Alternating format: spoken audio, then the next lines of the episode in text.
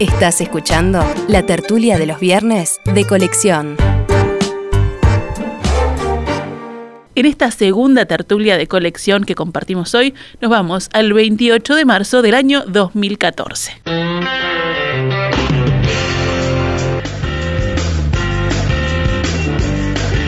Saludos, saludos para Mauricio. ¿A dónde conducen? Mauricio Rosen, ¿qué decías? es que tus preguntas nunca se sabe a dónde conducen, eso es lo bueno que tiene. Juan Grompone, buen día. Buen día, ¿qué tal? Carlos Maggi, ¿qué tal? Bien, muy bien. Y Matilde Rodríguez Larreta. Hola, ¿qué tal?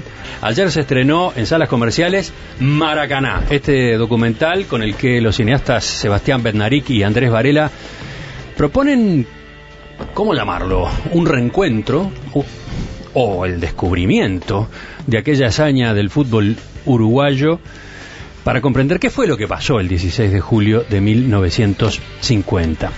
Eh, todos ustedes la vieron, bueno, hay uno de ustedes que hasta es protagonista, no sé si está en condiciones de opinar, no sé si no le comprenden las generales de la ley. Bueno, vamos a ver este, cuáles han sido las conclusiones. No, decía que Carlos es protagonista Carlos es uno de los narradores de la película, además, ¿no? Breve, breve, muy Sí, breve, pero en lugares destacados, no seas malo. bueno, ¿qué sensación les dejó?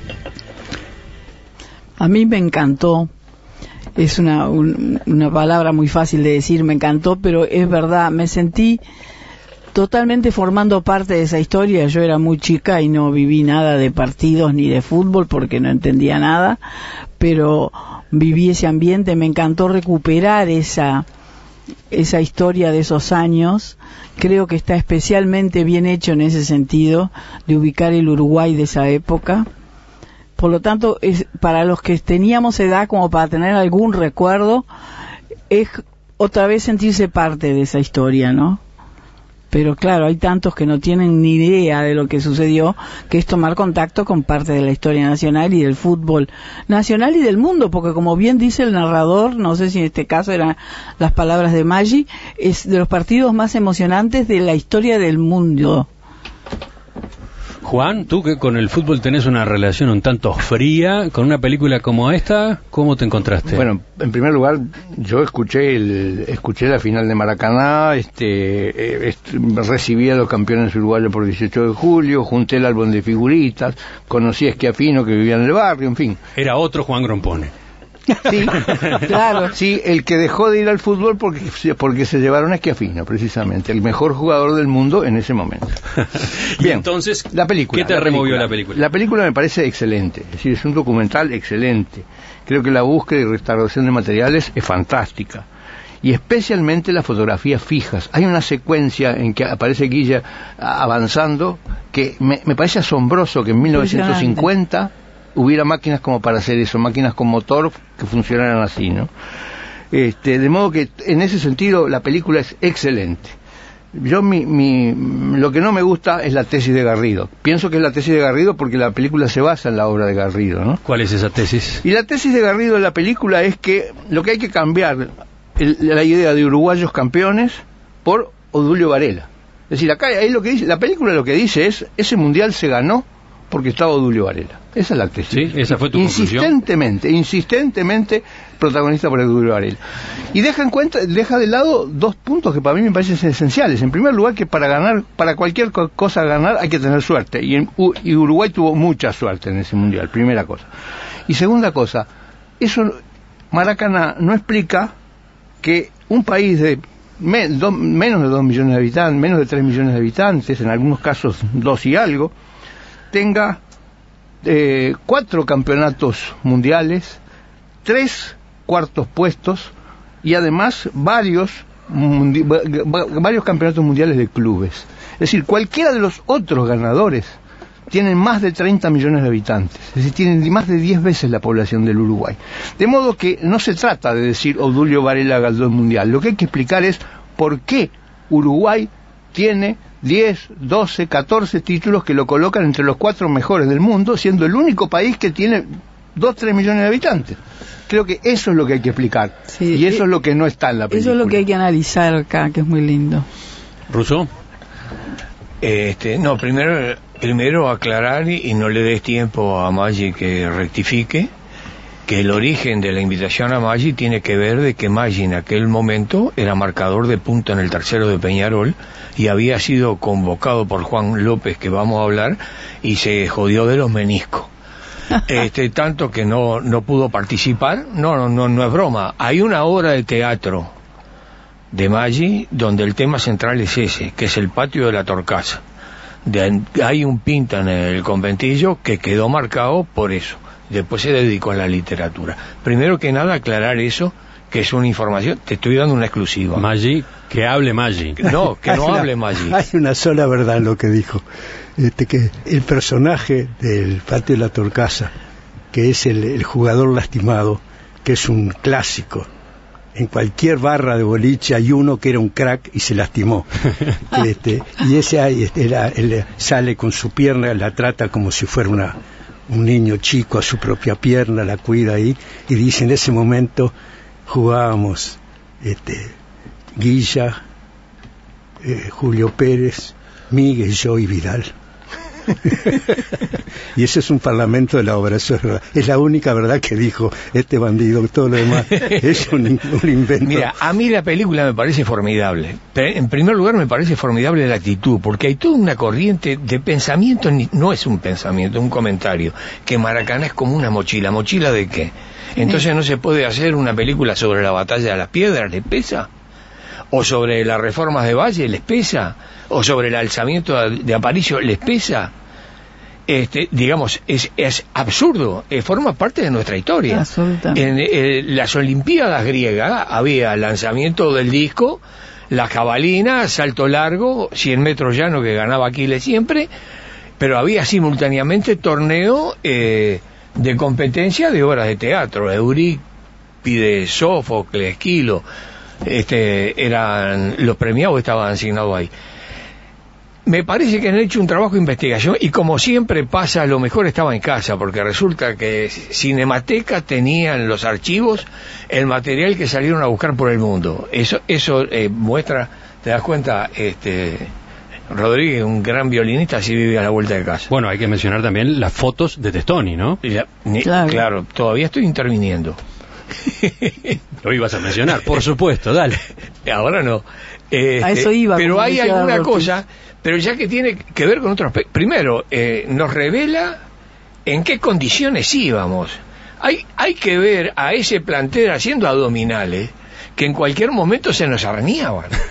ver a Tejera, ver a Gambetta, ahí haciendo un esfuerzo titánico. Este, era, eh, digamos, y Obdulio Varela con 33 años. Y además esa mersa este, de dirigentes deportivos, esos que se embarcaron antes del final porque tenían miedo del bochorno, la vergüenza, o ya habían cumplido, y los dos colegas este, que se vinieron antes mandaban. Los dos colegas, dos periodistas. Seguro, periodistas. este, entonces, me, me parece formidable porque uno, eh, uno vibra con esa película y, y retrata. Ese estadio se hizo en seis meses. Veníamos de salir campeones del 30, del 28 al 24, como recordaba Juan, que vio la final del 24. este, pero hay algunas cosas que uno, este, que aquí sigue, futbolero y viejo, o viejo futbolero, la ausencia de Juan López uno siente. Porque Tú decís que la película ver- no destaca el papel del director técnico. no, no pido que lo destaque, que lo muestre. Creo que en determinado momento, sin que lo mencione, se le ve de perfil. Y Juancito López fue un fenómeno. Digo, es el que los convocó, es el que armó, él hablaba. Odulio Varela en la cancha no había más director técnico que él. Eso pasó con los grandes capitanes, este, independientemente del que estuviera del otro lado de la línea óvol. Pero lo de eh, Juancito López, hay un club allá en Ejido, hacia abajo, que se llama Juancito López, tenía un hermano, el mellizo, hacían en remo, era del barrio, este, hacían remo ahí en el Guruyú. Este, y bueno, eso me parece que justicia. La otra cosa, hay algunas anécdotas que eh, es una lástima que no se hubieran sa- salteado. Lo de Barbosa es emocionante, pero hay una historia de Barbosa. Estás hablando del del arquero, brasileño. Del arquero brasileño. Hay una cosa de Barbosa. ¿Hay testimonios? tremendos Tremendo. a lo largo de la película. Eso de que estuvo ahí, eh, la prisión son 30 años, salvo al caponete que largaron, que se comió 46 sin delito. Ay, sí. este, eh, él dice que hace 43 que está. Yo leí la historia de que en determinado momento Barbosa, que estaban haciendo arreglos y refacciones en el Maracaná, compró el arco donde le hicieron el gol, se llevó el arco para la favela, armó un asado e invitó a los amigos. Ah, Esa, eso me, esa parece que dentro del dramatismo que tiene y el otro ese ciño que empieza a hablar y, y, y pide tiempo este Esa es otra de las estrellas de la Porque- selección brasileña que cuando es entrevistado Se- resulta se que emociona. no puede seguir, ¿no? no puede seguir hablando. y además la perseverancia de Guilla que siempre lo patea igual eso yo quería hacer Este, algunos comentarios Sabes más, que, pero- sabes que es así y no es así. Porque la película tiene algunos secretos. Este, el rush, este, la, la embestida de Guilla está muy trucada. No es exactamente documental esa, esa, esa corrida. No es siempre que corre Guilla, ni fue tomada en una ni fue este, filmada en una toma. Este, Esa, esa fue elaborada, hecha en laboratorio. Sí, sí. Ellos, los directores de la película, han, han reconocido que no todas las imágenes, Claro. no todas las imágenes que ellos incluyen en la película corresponden exactamente al momento del cual se está hablando. Claro. Que en algunos momentos, que, en el- que para algunos de los hechos tuvieron que tomarse la libertad de buscar en los archivos otras imágenes, ya fueran fotografías o películas, que permitieran terminar de reconstruir lo que de otra manera no, no había forma de mostrar en el cine, ¿no? Sí, sí, o sea, para mí fue una de las cosas mejores de la película, es decir, la valentía de quienes la hicieron. A mí si fuera meramente documental sería menos valiosa. Es decir, es lo- los documentos más y la invención de muchas cosas, ¿no? Ya el montaje es una invención, Seguro. pero el agregar y el tocar técnicamente las cosas más, por eso me gusta. Es decir, yo era muy amigo de José Pedro Díaz y fue el de toda nuestra barra el primero que viaja a Europa. Y cuando llegaron a Italia tuvo una, des- una desilusión terrible, me escribía a mí, dice, fui a ver, dice, la catedral en Milán, dice, le habían echado una luz verde de luna, pero era artificial, no era la luna, era un truco para que se viera de noche. Yo digo, qué maravilla. No solo es una catedral fantástica, sino que además le, le echa una luz verde para que se vea mejor. Me- no, dice, yo salí furioso, desilusionado. No, es al revés. Lo que yo quisiera ver a Guilla es desde antes de recibir la pelota hasta qué hizo después de meterla. ¿No? Pues el precio que tenía el celuloide entonces. Pero mira, hay una No, cosa pero, que es muy eh, importante. podríamos, podríamos incluso, podríamos jugar con los espectadores más detallistas y memoriosos, porque seguramente hay un ejercicio a hacer que es el de buscar las imágenes que no están exactamente donde tendrían que estar, ¿no? Los- las que tienen algún problema de tiempo, ¿no? ¿Me permitís? Pero hay otro ejercicio que se puede hacer. ¿Qué jugadores son los que aparecen? Porque por ahí aparece Ort- Ortuño. Ajá. Y además, por ahí aparece Morán, aparece el patrullero Vidal. Y, veces, Morán jugó un solo partido, que fue la final, que era puntero izquierdo de, eh, de Cerro. Este, pero hay una cosa que es para destacar, y lo hago rápidamente, así Matilde pone las cosas en su lugar. Este, es, es como una condena que tengo. No, no está referido. Este, em, Maracaná viene de la huelga del 48. Los jugadores de fútbol no tenían viático ni para el, el 125. Y, el- y al frente de esa huelga estaba gente como Dulio Varela. Es decir, que fue una lucha que dignificó a los jugadores de fútbol. Contra, y lo muestra la película con dirigentes que se vanagloriaban. Yo nunca le di la mano a un jugador Qué y era dirigente de ese, de ese cuadro, no recuerdo cuál.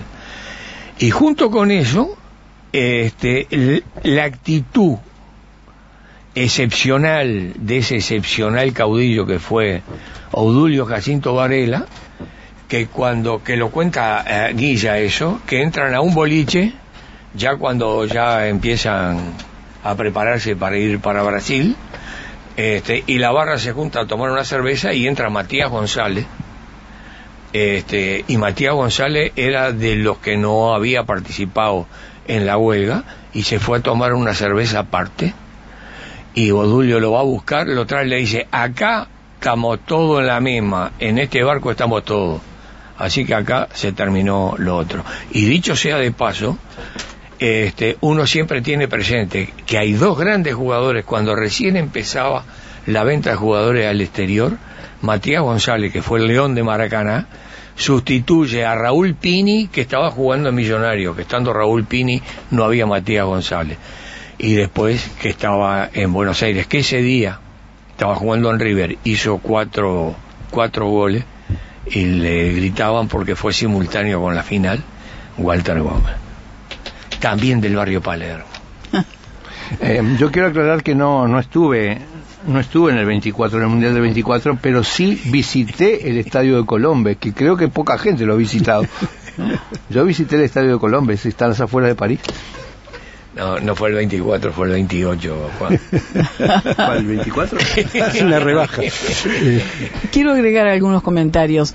No sé nada de fútbol, o sea que escucho con placer a los que entienden todo y, y- y explican las cosas desde el punto de vista futbolístico. No sé nada de fútbol, sé un poco más de cine. La película, del punto de vista artesanal, es perfecta. Todo esto que se ha dicho de cómo recomponer escenas desde lo documental y, y, armando otras para complementar la escena, eh, desde el punto de vista es perfecta. Pero a mí, me, a mí me interesaba y todavía me sigue interesando, es decir, desde que vi la película no me, no me deja descansar la cabeza, es explicar el, el, el problema no, el tema Maracaná. ¿Por qué ganamos y por qué era tan difícil ganar? En fin, la película da muchos elementos. Em, lo primero que recuerdo, que ya lo comenté afuera, y a pesar de los consejos de Maggi de que no se deben hacer comentarios afuera, que deben volcarse todos en el estudio, muy bien. Lo primero que me impresionó era la diferencia de la preparación física que se ve en dos fotos nada más. La foto del, del seleccionado brasilero y la, y la de los nuestros. Bueno, es, es impresionante ver el seleccionado brasileño con esas piernas torneadas, negras para mejor, que lucen siempre más, más saludables, y los nuestros que parecen fofos, ¿verdad?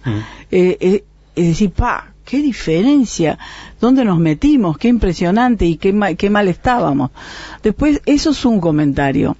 Otro que no quiero dejarlo pasar porque ya estuvo en, en- estas últimas frases es el liderazgo, el fenómeno del liderazgo. El liderazgo surge, no se inventa. Obdulio Varela era un líder y ejerció el liderazgo porque había necesidad, había un vacío y había necesidad.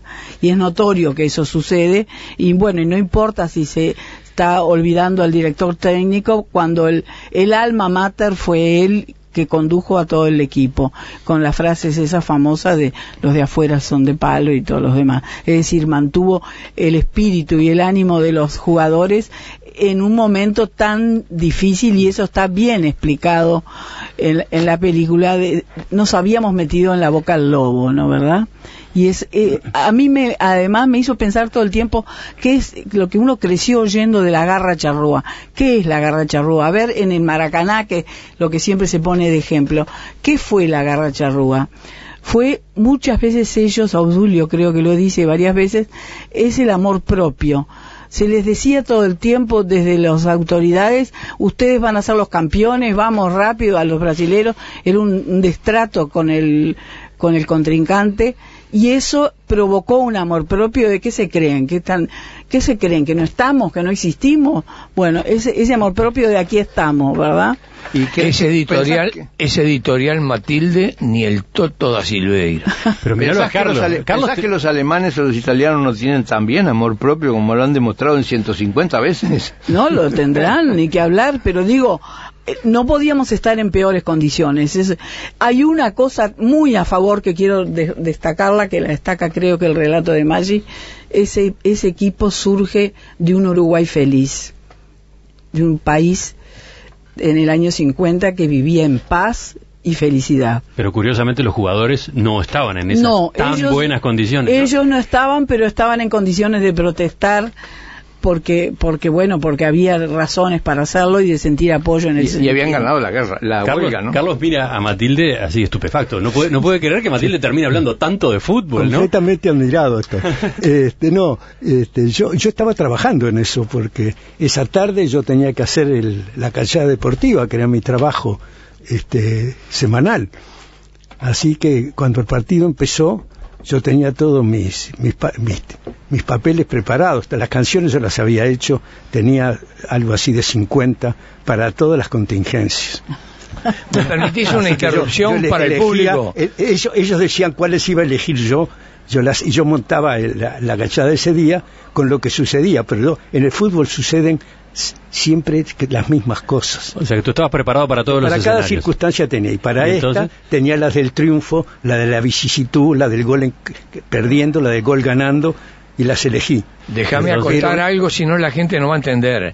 Había una audición radial que hacía Maggi, que llamaba La Cachada Deportiva, y los comentarios, los versos y las canciones, después que terminaba el partido, Maggi tenía que ir para la radio para darle el texto y la música de los acontecimientos de ese día. En ese día en especial te tocaba también trabajar. Entre la hora de terminar el partido y las y las 8 de la noche que salía la, la audición a la- al aire. Si no hubiera tenido la cosa preparada, pues ese día las canciones iban unidas por diálogos. Dia- dialogaban, decían cosas, ponían, contaban cuál era la situación y después se cantaba. Pero ese día yo no escribí nada, porque me puse a oír la, la radio, estaba pendiente de ella. Cuando hicieron el gol de los brasileros, tiré todos los papeles, ¿no?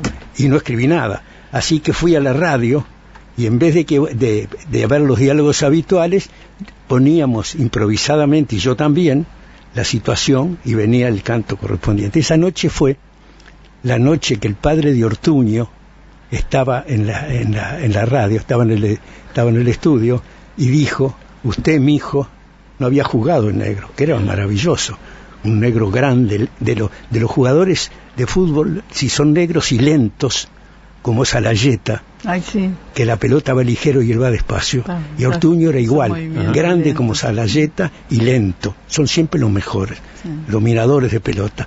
Y este era formidable, muy chiquilín, debía tener 19. Y después fue un gran jugador.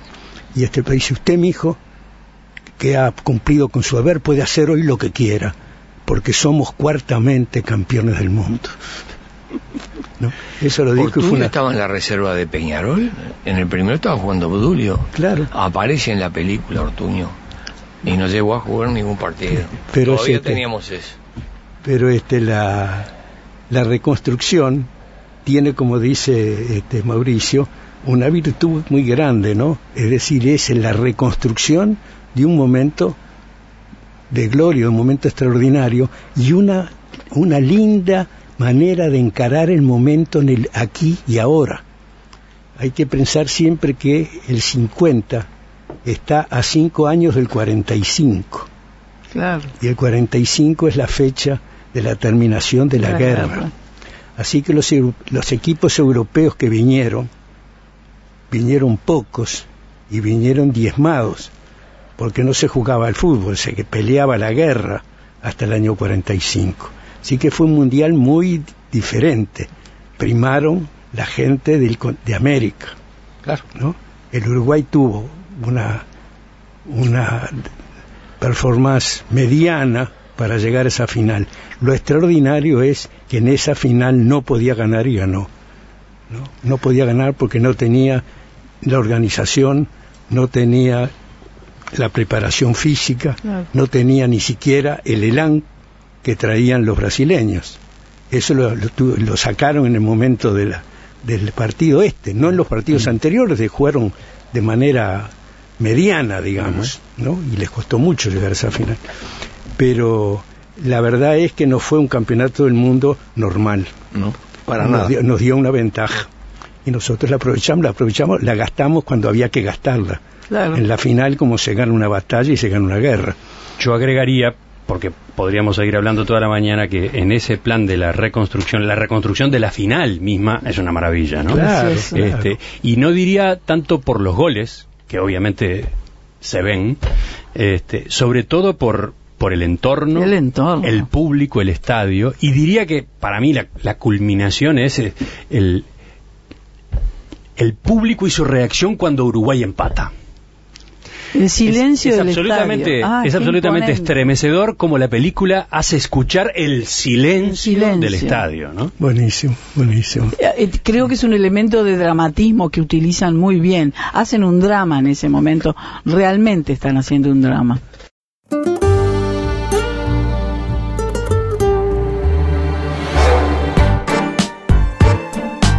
Esta fue una realización de En Perspectiva Producciones.